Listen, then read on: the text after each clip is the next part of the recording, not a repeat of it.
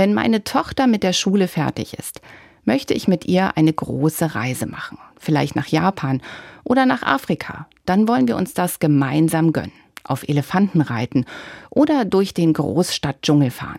Das wird bestimmt ein richtiges Abenteuer. Etwas, das uns das Herz aufgehen lässt und lange in guter Erinnerung bleibt. Bis dahin dauert es aber noch eine Weile und ich frage mich, braucht so ein schönes Abenteuer immer ein weit entferntes Ziel, einen Haufen Geld und lange Planung? Nee, wahrscheinlich gar nicht. Es geht auch kleiner. Und schon jetzt, schon mal was von Mikroabenteuern gehört? Kann man mittlerweile ganz viel dazu finden. Vorschläge für Abenteuer nach Feierabend und am Wochenende und vieles mehr. Ich finde das aber eine richtig gute Idee. Nicht zu warten auf irgendwann, auf den perfekten Zeitpunkt, auf die perfekte Abenteuerreise, sondern sich vielleicht sogar kopfüber direkt ins nächste Mikroabenteuer zu stürzen.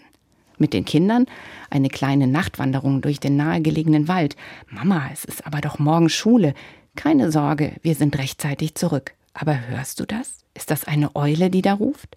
Oder am nächsten Freitagmittag drei Unterhosen in die Tasche geschmissen und ab dafür. Mit Freunden einfach raus ans Meer, ohne Plan, immer der salzigen Brise nach. Und dann bei Sonnenuntergang Pommes am Strand futtern. Spontan ein ziemlich lautes Konzert besuchen, abrocken und am nächsten Tag vielleicht mit müden Knochen, aber auch einem verdammt breiten Grinsen auf dem Gesicht auf dem Sofa liegen. Und egal, was für Sie so ein Mikroabenteuer sein kann, am Ende fühlt man sich lebendig und zappelig und voll gestillter Sehnsucht.